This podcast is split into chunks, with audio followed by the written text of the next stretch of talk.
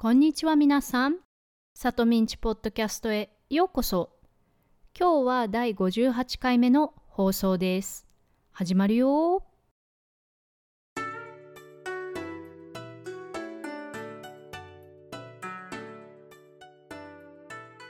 改めましてこんにちは、さとみです。皆さん、お久しぶりです。お元気でしたか？私はと言いますと実は病み上がりでというのも先々週コロナウイルスにかかってダウンしていたんです。私がなる前の週に旦那が先にかかって一緒にテストをした時にはまだ私は陰性だったんですが結局なってしまいましたよね。しかも私の場合はひどくて39度の高熱に腰から足にかけての筋肉痛で一睡もできず旦那も飲んでいた市販の薬を飲み始めたんですが今度は薬が強すぎて声が枯れちゃって。これ私のフランス語の先生に聞いた話で先生は日本に住んでいるフランス人なんですが先生はわざわざフランスから薬を送ってもらっているほど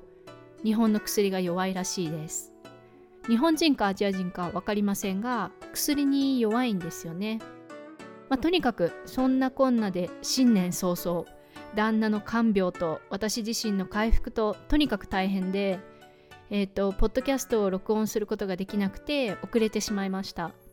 今はねだいぶ回復して声も出るようになったので仕事も再開しましたがまだ病み上がりなので無理しないように、まあ、今日は短めですがこの辺で終わって良くなってからまたコンスタントに更新しようと思います。